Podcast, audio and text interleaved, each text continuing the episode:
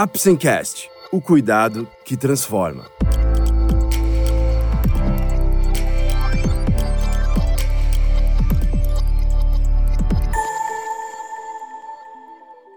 Hoje vamos falar sobre perda de força e mobilidade durante o isolamento social. Você vai saber mais sobre como a alimentação, atividades físicas e sono de qualidade podem interferir diretamente na saúde muscular, além de algumas sugestões e dicas para esse período de isolamento social. Vamos lá? O Apsencast é um oferecimento da Apsen Farmacêutica. Através desse podcast, vamos levar para você conhecimento e informações de qualidade sobre temas relevantes na área da saúde, de uma forma leve e acessível porque para nós da Apsen, cuidado também é instruir. Recentemente, aqui no Apsencast, abordamos rapidamente sobre os desfechos da inatividade física e o consumo inadequado de proteínas no sistema muscular. Hoje, falaremos como a perda de força e massa muscular está relacionada ao risco de declínio funcional, perda da independência, ao risco de quedas e, consequentemente, fraturas ósseas, que afligem principalmente a população de idosos, e como este é um fator de risco independente para a mortalidade por todas as causas em idosos. Considerando este impacto do sedentarismo, assim como a inatividade física abrupta, estratégias para diminuir os potenciais efeitos negativos do isolamento social são de extrema importância na qualidade muscular e na saúde global dos indivíduos. Também não podemos esquecer que estratégias que envolvem exercícios e alimentação são importantes no convívio social e emocional, principalmente neste momento de isolamento. A partir desses pontos, podemos dizer que a melhor medicação ou estratégia terapêutica do momento é a mudança no estilo de vida, que envolve uma boa prática de exercício, boa alimentação e uma boa noite de sono podemos lembrar que a intervenção mais eficaz no estilo de vida para o tratamento dos pacientes com risco de sarcopenia e obesidade sarcopênica é aquela que inclui controle adequado do consumo de proteínas na dieta e exercícios regulares. Um dos grandes problemas deste grupo específico, o dos obesos sarcopênicos, é a redução de peso e a perda da massa muscular, que leva à perda de força e não isenta estes pacientes de riscos de desfechos. Diversos estudos têm demonstrado que a combinação dessas intervenções de dieta mais exercício físico age sinergicamente para melhorar a sarcopenia e a fragilidade, mais do que a dieta e ou o exercício físico de forma isolada. O treinamento resistido é frequentemente ou deveria ser o exercício mais prescrito para a grande maioria dos adultos e dos idosos, pois são capazes de prevenir ou reverter a perda da função muscular relacionada ao processo do envelhecimento fisiológico e até mesmo o patológico já está estabelecido quanto ao aumento de força e potência muscular quando relacionado à maior intensidade do treinamento resistido, mesmo nos pacientes mais idosos. Alguns estudos têm demonstrado que em pacientes bem treinados e mesmo com a interrupção do exercício, a força e potência não são totalmente perdidas. Porém, o real impacto no músculo esquelético nas pessoas que já não eram totalmente ativas e agora vivem um isolamento comunitário já está bem esclarecida e se torna um grande fator de risco para a fragilidade e, consequentemente, a sarcopenia. Problemas relacionados ao sono não são parte inerente do processo do envelhecimento. São distúrbios comuns em adultos e estão relacionados a vários fatores e hábitos do sono, comorbidades clínicas, como consumo ou abuso de álcool, cafeína e tabaco. A vida moderna é caracterizada por tempos de sono reduzidos e piora na qualidade do sono devido a mudanças no estilo de vida, como o uso de tablets e smartphones antes de deitar-se, televisão ligada até tarde da noite, alimentação inadequada e diversos outros fatores. A insônia tem uma alta prevalência, principalmente nos idosos, podendo acometer 21% das pessoas em algumas populações e pode ser caracterizada na dificuldade para iniciar o sono, manter o sono ou a antecipação no despertar da manhã. E como podemos seguir uma orientação de vida saudável? Como fazer os exercícios em domicílio? Várias técnicas de exercícios têm sido exploradas para serem realizadas dentro de casa, mesmo quando estes são limitados pelo espaço físico. O importante é manter uma movimentação mínima diária, às vezes imitando os movimentos do dia a dia, principalmente para o público com idade avançada. Devemos lembrar que o local com maior risco de quedas é dentro do próprio domicílio, pois este é o local que os idosos mais conhecem e têm uma maior confiança.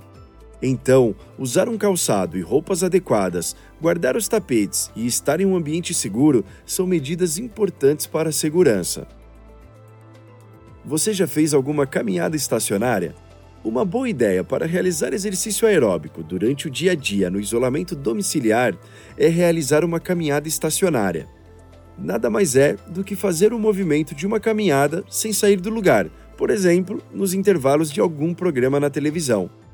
Isso pode aumentar a mobilidade das articulações e aumenta a capacidade muscular de gerar trabalho. Esse é um bom exercício para ganho de equilíbrio, além de melhorar a oxigenação muscular e corporal. Vale lembrar que o exercício físico é um excelente fator protetor para doenças neurodegenerativas, como a doença de Alzheimer. Outro exercício que todas as pessoas devem realizar em casa é o exercício de levantar e sentar, principalmente os idosos. Idosos que já apresentaram mais de duas quedas em um ano devem realizar esse exercício específico auxiliado por um acompanhante. Tente se levantar e sentar em uma cadeira de uso frequente, várias vezes durante o dia, sem usar o apoio das mãos. Não precisa fazer tudo de uma vez só, vá aumentando as repetições semanalmente. Não espere que sua força muscular aumente de um dia para o outro, mas após um mês, avalie quantas vezes você conseguiu realizar o movimento quando comparado ao início do treinamento. Além de ser um exercício excelente para quem tem dores no quadril e nos joelhos, é extremamente importante para o ganho de força muscular em um dos movimentos mais realizados durante o dia a dia. Lembre-se que todos os movimentos devem ser realizados de forma tranquila, sem trancos e barrancos. Outra forma interessante de realizar um exercício de fortalecimento muscular é sentado em uma cadeira confortável. Comece esticando e flexionando a perna. Faça 10 repetições com uma perna e depois passe para a outra. Caso apresente qualquer desconforto no joelho, mantenha a perna esticada sem realizar o movimento de flexão durante 10 segundos. Vá aumentando as repetições ou o tempo conforme o exercício vá se tornando leve. Tente se movimentar dentro do local da residência. Mude hábitos, não fique parado. Lembre-se, movimento é vida.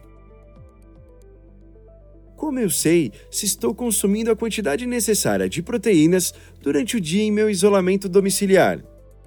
Guias para orientação do consumo de proteínas na dieta tradicionalmente aconselham o consumo semelhante para todos os adultos, independente da idade ou do sexo. 0,8 gramas para cada quilo do seu peso por dia, ou algo que sirva para todos. Porém, estas recomendações não consideram fatores como idade relatada, mudanças no metabolismo, imunidade, níveis hormonais ou processos de fragilidade. A maior parte dos adultos e dos idosos não consomem a quantidade necessária e suficiente de proteína na dieta, o que pode ser um fator de risco a curto, médio e longo prazo. Isso pode gerar uma maior perda da massa magra e o aumento do comprometimento funcional a atual dose recomendada de proteína na dieta é de 0,8 gramas para cada quilo que a pessoa pesa em casos de adultos jovens.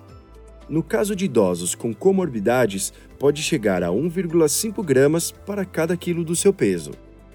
De fato, novas evidências demonstram que o consumo adequado de proteínas é benéfico para suportar a manutenção da saúde, promover uma melhor recuperação de doenças e importante para a manutenção da funcionalidade dos idosos. Nos idosos, os músculos são menos responsivos aos estímulos anabólicos quando comparado aos jovens. Porém, quando o estímulo está correto, este é capaz de responder melhorando a força, a massa e a função física. Os exercícios, principalmente os de força e contra-resistência, em conjunto com a ingestão adequada de aminoácidos, normalmente são capazes de gerar um estímulo anabólico e a síntese proteica. Devido ao aumento do catabolismo com o envelhecimento e principalmente com o acúmulo de doenças crônicas, a necessidade de mais proteína na dieta é para gerar uma resposta mais anabólica. As principais recomendações do consumo de proteínas nos idosos saudáveis é manter uma quantidade de 25 a 30 gramas de proteínas nas três principais refeições, sendo café da manhã, almoço e jantar. Quando não se atinge esta meta, as fontes de proteínas provenientes de suplementação podem ser consideradas para manter as recomendações. Voltando ao nosso momento de isolamento domiciliar, com a restrição de movimentação ou às vezes até com uma imobilidade prolongada, podemos aumentar nosso consumo de proteínas para tentar minimizar os riscos de perda de força e massa muscular. Como abordar os fatores influenciadores e ter uma boa e agradável noite de sono? Preciso de remédio para dormir? E quais são os fatores de risco para o desenvolvimento da insônia? A predisposição genética, fisiológica ou psicológica pode influenciar o padrão e a qualidade do sono. A diferença entre gêneros, maior fragilidade vulnerabilidade aos fatores estressantes, alterações comportamentais e fatores ambientais que aumentam a descarga de estresse, como luminosidade e ruídos, principalmente neste momento difícil de isolamento domiciliar devido à epidemia do Covid-19, contribuem para uma degradação na qualidade e na quantidade de sono. Estima-se que quando o indivíduo chega aos 78 anos, ele tenha dormido um terço de sua vida, ou aproximadamente 28,3 anos. Portanto, não é difícil imaginar o quanto o sono é importante para nós humanos. O tempo total de sono diminui com o envelhecimento. Em uma média de 7,5 horas por dia aos 20 anos, 6,2 horas por dia aos 60 anos e 5,8 horas por dia aos 80 anos Assim começam as queixas e insatisfação com o sono. Os distúrbios do sono estão intimamente ligados ao risco de desenvolvimento da fragilidade e são fatores de risco para doenças cardiovasculares, cerebrovasculares, morte súbita, fadiga crônica, dor e perda da massa e força muscular. Abordagens não farmacológicas são a primeira linha e a mais importante no tratamento dos distúrbios do sono. A educação sobre o sono deve ser a primeira abordagem, porque o desenvolvimento de bons hábitos de sono beneficia todos que têm distúrbios relacionados ao sono, principalmente as pessoas que sofrem de insônia. Faça exercícios regularmente. O exercício aeróbico adequado, como a caminhada, melhora a capacidade de adormecer. A atividade física no início da manhã e no início da noite promove o sono profundo e melhora a qualidade do sono, no entanto, exercícios antes da hora de dormir devem ser evitados.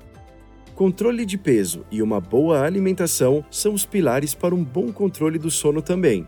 Orienta-se que as pessoas optem por alimentações mais leves e sem exageros na quantidade. Também é importante manter os padrões alimentares regulares com as três principais refeições.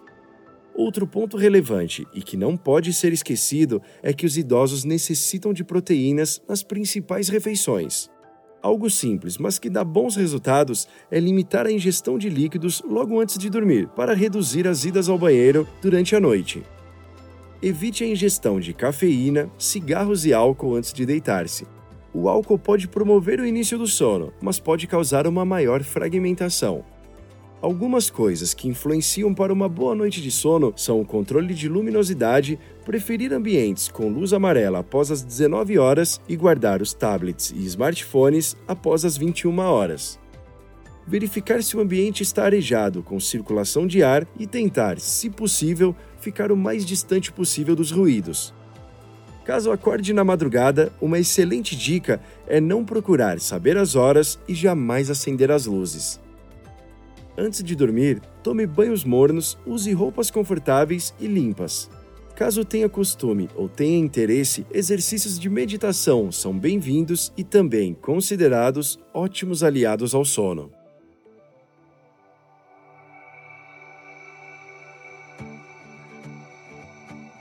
Esse foi mais um episódio do Apsencast. Esperamos ter conseguido esclarecer um pouco mais sobre a perda de força e mobilidade durante o isolamento social e como a alimentação, atividades físicas e sono de qualidade podem interferir diretamente na saúde muscular, além de algumas sugestões e dicas para esse período de isolamento social. Lembre-se que, para o diagnóstico e tratamento corretos, é essencial procurar um profissional da saúde. Obrigado por ouvir o Apsencast e até o próximo episódio.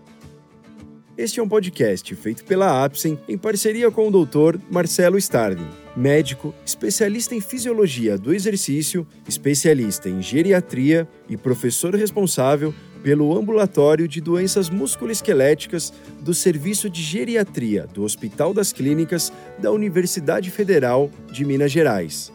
CRMMG 61367, RQE 36937 e RQE 311-25. Apsen Farmacêutica. O cuidado que transforma.